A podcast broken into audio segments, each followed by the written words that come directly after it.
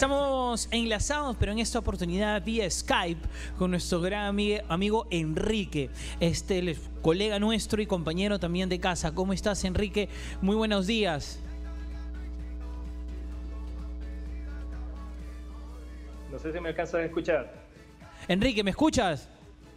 Sí, yo te escucho muy bien. ¿Y tú? Ahora sí, perfecto. Primero, eh, gracias por la entrevista. Me hubiera gustado que se dé en otras circunstancias porque es la primera vez que te entrevisto para poder hablar un tema más turístico, ¿no? Pero debido a la, sí, claro.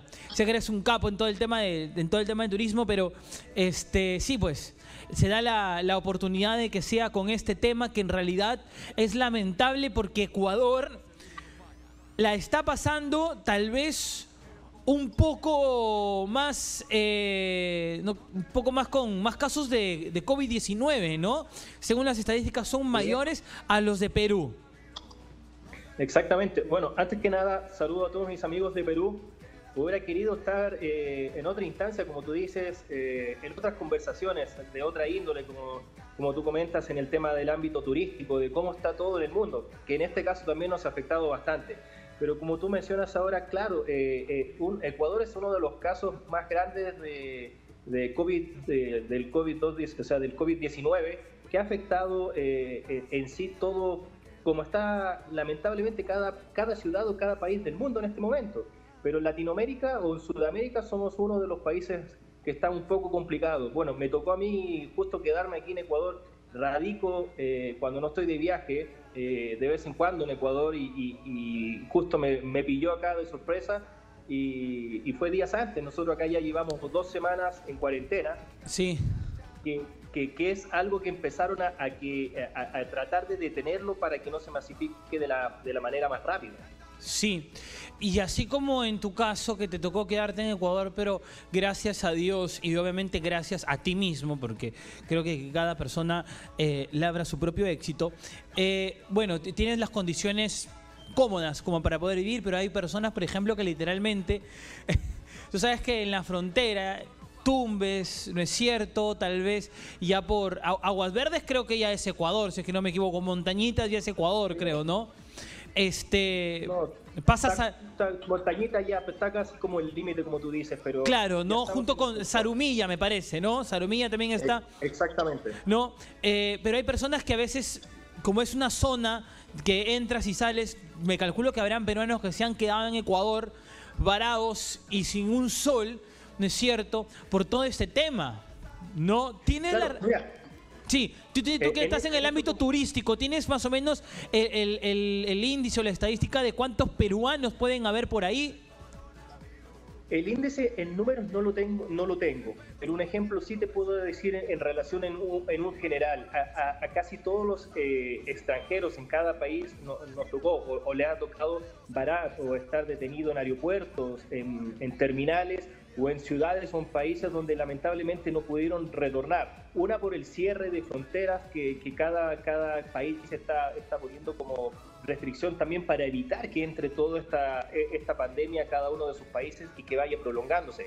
Eh, lo que te puedo comentar que hay muchos ecuatorianos varados en Europa eh, que ahora están a- volvieron a habilitar vuelos eh, humanitarios. Eso también sé que, que- que en, en Perú lo están, lo, lo- lo están realizando, netamente para ayudar que algunos peruanos que están varados, ya sea en Ecuador o en otros destinos, puedan retornar a sus países. Obviamente están retornando, como lo están haciendo acá en Ecuador con estos vuelos humanitarios, eh, previa cuarentena, que los tienen 14 días en, en lugares aislados especiales, para que puedan retornar a sus familias, porque como tú bien dices, eh, a, a veces los puede, los puede pillar sin ningún sol. Y, y es complicado porque a uno mismo le puede pasar en cualquier lugar. Eh, claro. ya, eh, alimentarse y cuando tú estás fuera estás con un grupo familiar o estudiantes que a lo mejor salieron a, a- a- a tratar de, de mejorar o, o aprender otras cosas, los tuvieron en otros lugares. Entonces, el tema de alquiler, arriendos, eh, comida o, o la misma salud, si es que están complicados, es, es muy difícil en, en cada uno de los países, Sí. dependiendo también la- el, el cambio monetario que puedan encontrar. Sí, y en el caso de Ecuador, por ejemplo, ¿cómo están haciendo primero con el tema de los pagos de banco? Acá existen las famosas reprogramaciones que lo hemos tocado. Bueno, durante mientras dure la cuarentena, por lo menos la luz no se le va a cortar a los peruanos ni el agua. Este, allá cómo, cómo, cómo está la situación. Eh, ¿El gobierno ha tomado cartas en el asunto con el tema de los servicios públicos? Sí, mira, el gobierno ha actuado súper bien eh, en este aspecto, obviamente. Eh, todos los que tienen que ver los servicios básicos, como el tema de luz, agua eh, y, los día a día, no los van a suspender, están dando prórrogas, eh, han estado hablando con las entidades privadas como los bancos, instituciones, para que las personas que tienen créditos no, no, tengan inconvenientes, los reprogramen a, futuro cuando todo esto ya se mejore y de ahí ver cómo las alternativas. El gobierno con las entidades que son los préstamos han dado meses de gracia. ¿Qué quiere decir? Que están cambiando, por decir, cuando uno tiene un hipotecario o un tema de, vivienda, te lo están lanzando hasta 18 meses de gracia para que no tengas ningún problema. Buenazo. el gobierno en, el gobierno en todos esos aspectos está actuando muy bien, eh, dando las, las posibilidades también de alcance y está en conversaciones con las entidades privadas. Como gobierno ellos pueden manejar todo lo que el, gobierno maneja como entidades públicas, eh, que está dando buenos beneficios.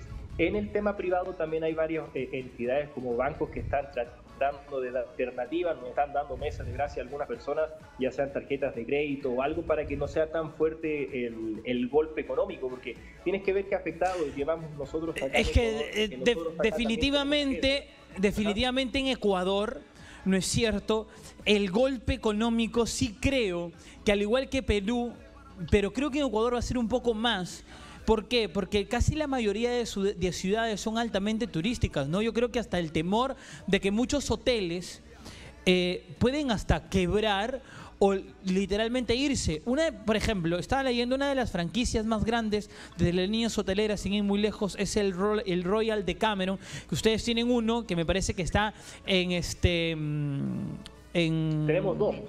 Uno, uno está en la capital, creo, puede ser en... Eh, no, uno está en Montañita. Montañitas. perdón, perdón, perdón, en Monpiche. Y el otro está en. ¿En Quito puede ser? No, no, está en, Punta, Punta Centinela. Punta Centinela. Punta Centinela. Punta Centinela. esos dos que eh, están acá. O sea, y es una fuente de trabajo para muchos ecuatorianos, ¿no? Es una fuente de trabajo para muchas personas, para el turismo, para el desarrollo también del país. Y son empresas que literal diario están perdiendo millones y millones. El, bueno, tú también, ¿no? Que me, imagino que también estás en todo el tema turístico. El impacto que va a tener luego que pase todo este tema del, del coronavirus va a ser bastante fuerte. Claro, mira, en, ese ámbito nosotros, eh, ustedes me, conocen allá en Perú o conocen nuestro programa La Ruta de Enrique, que gracias a Dios nos da la posibilidad de viajar por gran parte del mundo. Estamos presentes en varios países, pero nosotros somos un grupo turístico que estamos en la región americana con agencias de viaje y otras cosas. A nosotros nos golpeó fuertemente, ¿por qué? Porque llevamos dos semanas cerradas las puertas, literalmente, donde nuestra gente no, no hemos podido vender y es lógico. En este momento primero está la salud de las personas antes de, un destino, de viajar por el mundo o algo. Sí, claro. Y, y, como a nosotros, a todo el sistema turístico es el golpe más grande que le ha afectado al mundo. ¿En qué sentido? Porque lamentablemente los hoteles, restaurantes, agencias de viaje, mayoristas, operadores o todo lo que tiene que ver en, sí el tema turístico eh, eh, ha sido complicado porque estamos sin ventas y está la gente, o sea, la mayor, y creo que lo que más va a afectar más que el virus cuando nosotros pasemos toda esta pandemia va a ser el, número de cesantía que va a haber a nivel mundial. claro, el post-COVID-19, lo que viene después. Exactamente. Sí, claro. Exactamente, o sea, la, mayor cantidad. Eh, imagínate que hay personas o agencias o, hoteles, muchos hoteles han mandado a sus trabajadores a las casas. ¿Por qué? Porque ellos viven del día a día. Exacto. pueden tener para poder pagar sueldo. Entonces, Ojo. poder tener la posibilidad de pagar unos sueldos ahora sin ingresos. O sea, el sector turístico, tanto en Perú, Chile, Ecuador, Argentina, eh, Estados Unidos, Argentina eh, justo tengo la posibilidad de hablar con muchos amigos y bueno, por el tema programa eh, y mucha gente eh, en el tema de relación del ámbito turístico. Y, a nivel mundial todos me han dicho estamos complicados, cero ventas dos semanas y esto sabemos, sabemos que no es a corto plazo porque después de que esto pase Después las personas, cada familia, grupo familiar, tienen que reactivar su economía, ya sea para salir de sus deudas, salir y que todo se activa. O sea, el ámbito turístico realmente... Eh, eh sí, está crítico. Perú ha afectado gigantescamente. Sí, claro que sí. Enrique, finalmente, porque tenemos que ir a una pausa comercial. Y brevemente, antes de las últimas palabras, con el tema del precio de algunas cosas, por ejemplo, aquí si bien es cierto, algunas cosas se han mantenido, otras cosas han bajado, en algunos días el pollo ha subido también. Allá rapidísimo, ¿cómo se está manejando el tema de los precios en los mercados mayoristas? Que imagino que algunos están funcionando, los precios están subiendo, se están manteniendo. Brevemente, por favor, Enrique. Mira, súper breve. Acá, eh, para que no, no, esté el tema de especulación o, o alza de precios, la policía y el gobierno están eh, fiscalizando bastante Buenísimo. los mercados mayoristas, supermercados, todo. Porque también es lógico que eh, no hay ingreso económico y la gente tiene que tener ese resguardo. Y están, sí están trabajando fuerte para ese cuidado para las personas y las los grupos familiares. Enrique, gracias por este hermoso enlace, de verdad. Muchísimas gracias. Esperemos que todo esto pase ya para tenerte aquí en el set. Creo que nunca hemos tenido aquí en...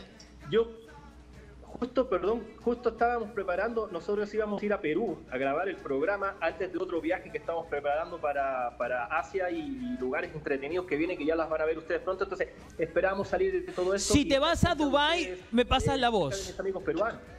Claro. Así que mira, yo les quiero mandar un, fuerte abrazo Gracias. a mis amigos peruanos, eh, yo eh, he pasado mucho tiempo por varios lugares, varias ciudades de allá, así que conozco mucho Perú, entonces les tengo un cariño especial, por eso también quise estar presente con nuestro programa allá y nada más que mira, un mensaje corto, quédense en su casa, cuídense, amémonos nosotros, aprovechemos este, esta instancia para aprovechar la casa, la familia, que a veces por tema laboral no podemos estar con ellos. Claro que sí. Gracias Enrique, un abrazo, esperamos verte pronto.